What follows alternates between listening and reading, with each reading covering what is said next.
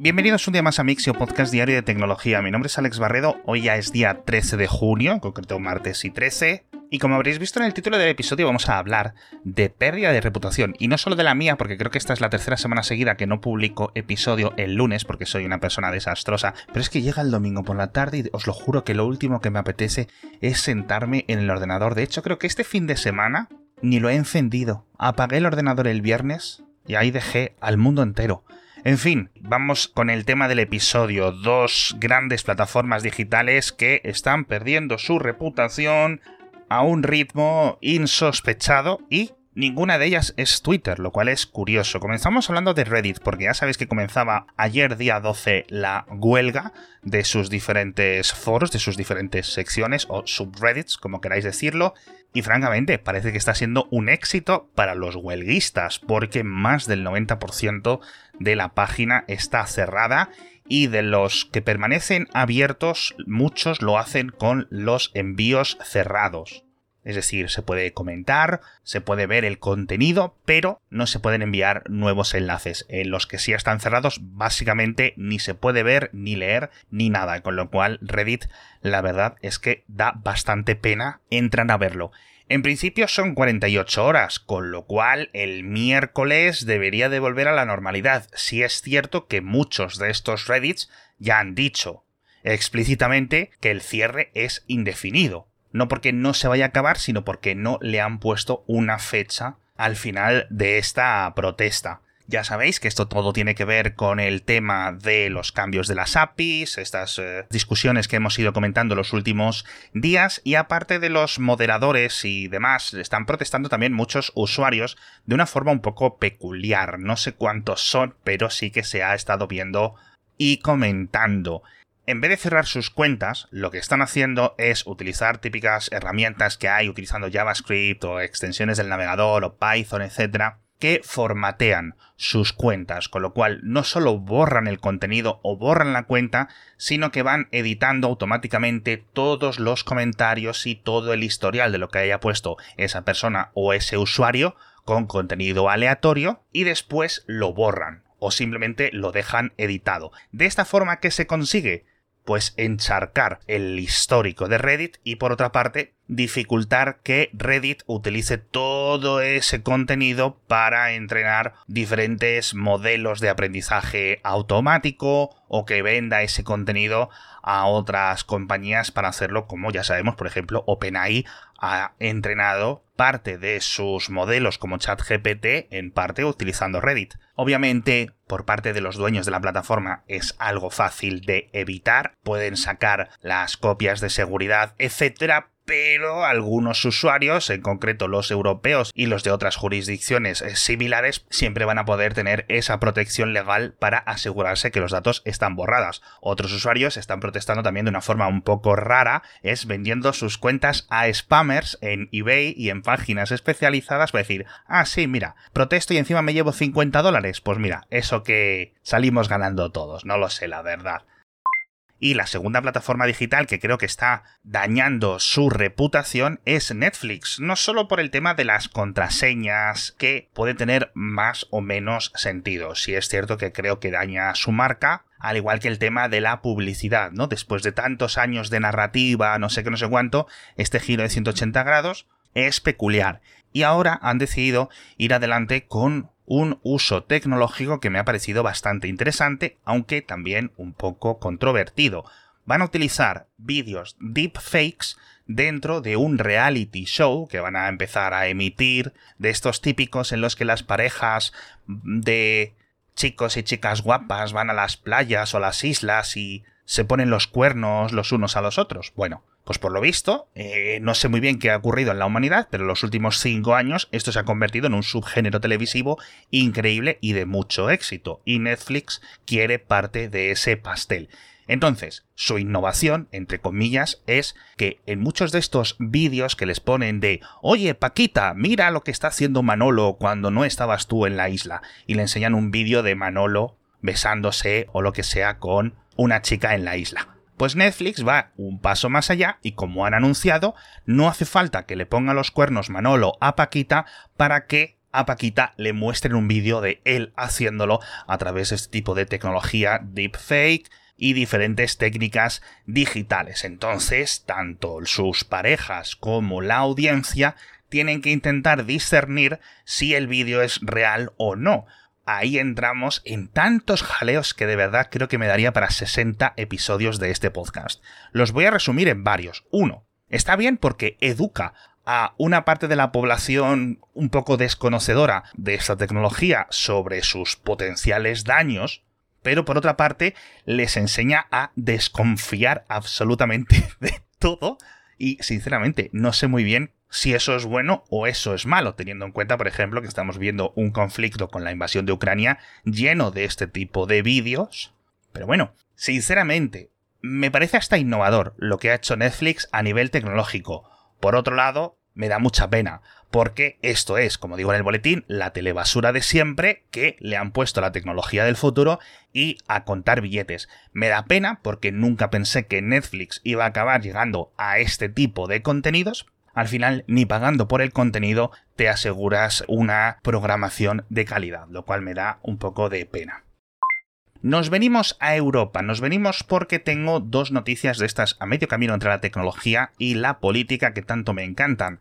La primera es que Alemania parece que no quiere ceder ante la extorsión de Intel para su nueva fábrica. Esto es una historia que ya os conté. En marzo le dijo al gobierno de Alemania, oye, esta fábrica voy a querer 5.000 millones de euros más. Esto de extorsión es la misma palabra que utilicé en aquel programa y por eso sigo utilizándola porque es lo que me parece. Podemos hablar de técnica de negociación, podemos hablar de lo que queráis, pero flanca y llanamente es lo que es. Y es curioso que el gobierno federal haya tardado tres meses en volver a responder, al menos de forma pública. Y yo creo que aquí ambas partes están jugando un poco con nosotros, están negociando a través de la prensa. Es decir, que Intel presiona al gobierno alemán y el gobierno alemán presiona a Intel, ambos intentan mantener su imagen y su prestigio, así que imagino que quedarán por lo menos semanas, si no meses, hasta que sepamos el final de esta telenovela.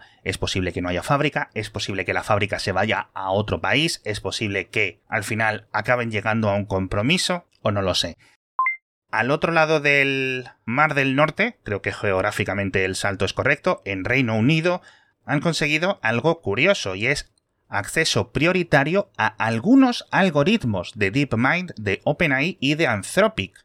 Por decirlo de alguna forma, los tres reyes magos de la inteligencia artificial a día de hoy. Este acuerdo es interesante porque va a permitir a funcionarios del gobierno británico analizar de forma técnica parte del software eh, que está detrás de estos chat GPT, de estos Project Zero, de tantas y tantas cosas interesantes.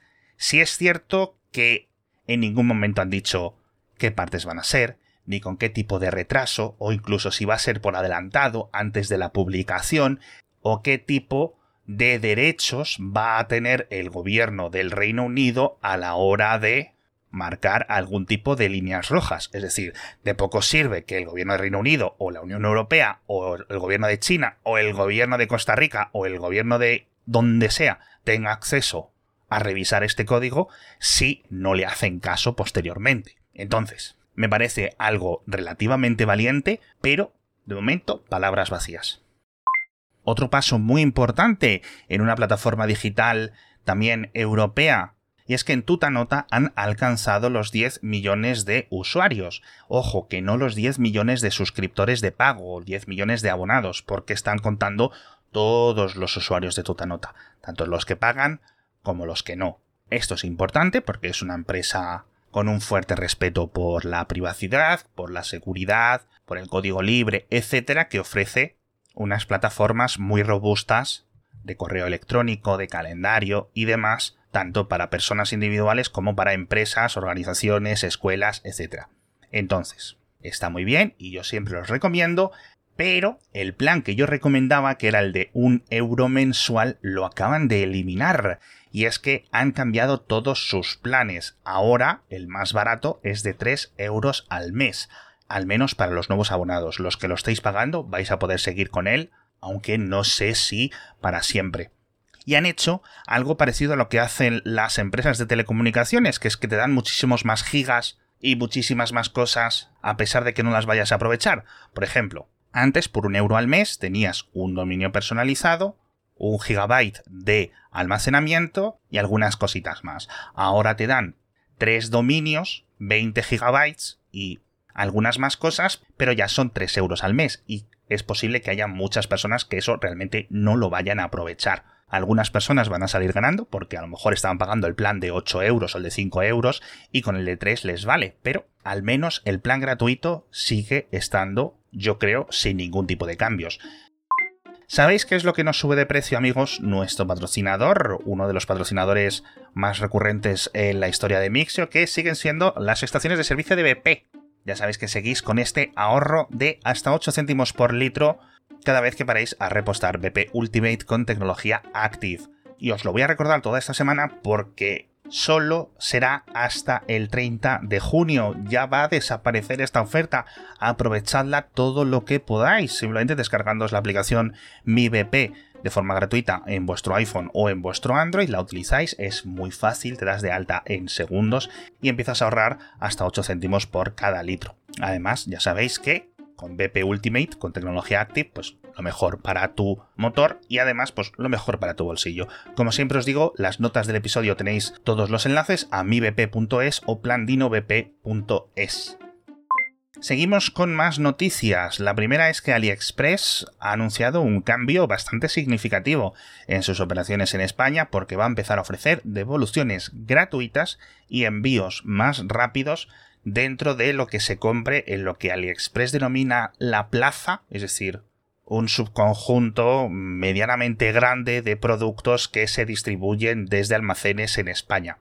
Está bastante bien, sobre todo para competir con el que a día de hoy sigue siendo el número uno, que es Amazon y esa política completamente laxa de devoluciones. Y es que al final AliExpress en España pues son la pareja ideal, tal para cual, porque es uno de sus grandes mercados fuera de China. Ya sabéis que aquí es el número 2 de comercio electrónico y entonces que ahora puedas devolver los productos de forma gratuita hasta 15 días después de haberlos recibido, pues es algo que va a dar más seguridad a los compradores.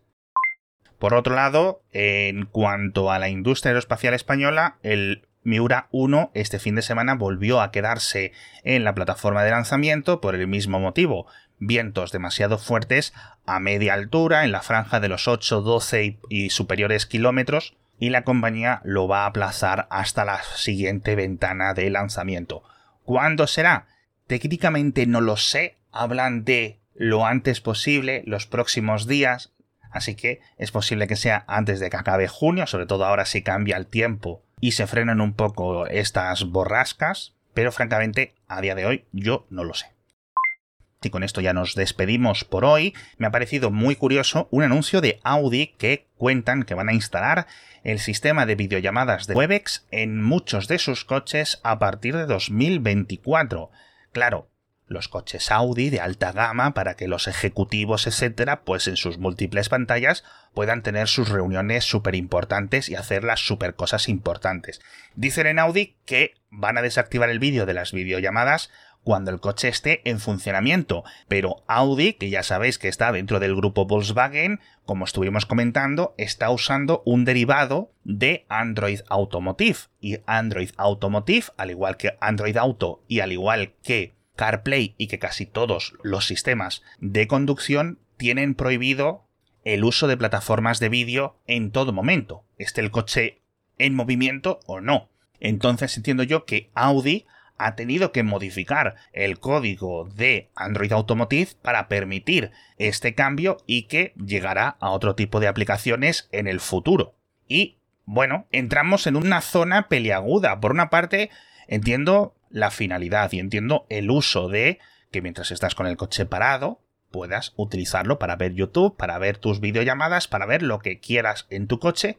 Y por otra parte, también me parece bien, en cierto sentido, que los dueños de los propios coches hackeen de forma más seria o más payasa este tipo de softwares para poder ver vídeos.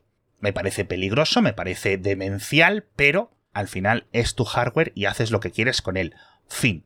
pero sí es cierto que creo que los fabricantes deberían de tomárselo mucho más en serio estas restricciones. No solo porque se puedan saltar, quiero decir, por mucho software que le pongas a CarPlay, Android Automotive, al Cariad no sé cuántos, Volkswagen OS, Mercedes OS y todas estas cosas, nada evita que un conductor descerebrado se ponga un iPad o se ponga el móvil a reproducirse una serie mientras conduce. Es decir, podemos inventarnos todas las restricciones que queramos dentro del firmware del propio coche, pero siempre van a estar estos trucos. Por otra parte, entiendo que es útil para los que no están conduciendo. Sin embargo, y con esto acabo ya un poco mi disertación extraña al respecto, sigo pensando que los fabricantes de los coches deberían de revisar esto de una forma mucho más fuerte a través de los DMS, de los sistemas de monitorización del conductor para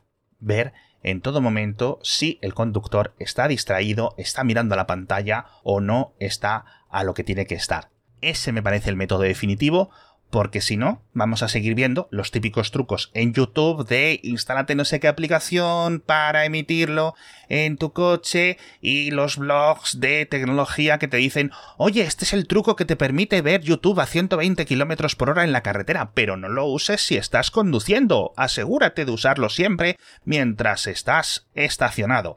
Me parece un poco feo publicar este tipo de contenido. Por otra parte, tengo el conflicto ese de que al final cada uno en su coche hace lo que quiera y que al final, si no es eso, van a acabar engañando al coche con un método tecnológico o con otro. Entonces, más allá de las limitaciones de que si el coche está moviéndose o no, yo creo que la mejor forma de mantenernos seguros en las carreteras es precisamente con todos los sistemas de vigilancia al conductor. Y una noticia relacionada con esto es que Google Meet va a detectar si te estás moviendo en la aplicación de móvil y si estás andando por la calle o estás conduciendo o estás en bicicleta a través del GPS y de los acelerómetros, etc., va a cambiarte la interfaz desactivando el vídeo y la webcam y poniéndote unos botones muy grandes para que lo puedas controlar, lo cual me parece bastante útil, no solo para los que están conduciendo, sino para los que van andando por la calle con la videollamada y se acaban comiendo una farola. Eso sí, el usuario puede desactivarlo en cualquier momento por si es un falso positivo o porque sí, a lo mejor está en un autobús. Pero bueno. Y bueno, ha quedado un episodio bastante variadito, a ver qué pensáis de mis opiniones que he ido dejando por ahí. No sé si estoy un poco enfadado, un poco caliente por no haber publicado ayer, pero creo que en general ha quedado interesante qué es lo que tiene que ocurrir con estos episodios. Ya sabéis que todo lo tenéis en las notas del episodio, todos los enlaces, de hecho muchísimas más cosas de las que os cuento con la voz las tenéis ahí por si queréis indagar y leer más, las redes sociales, las formas para compartir y todo lo que necesitéis. Con esto me despido, dándoos las gracias a todos por escucharme y recordándoos que volveré a estar con vosotros mañana con más noticias de tecnología.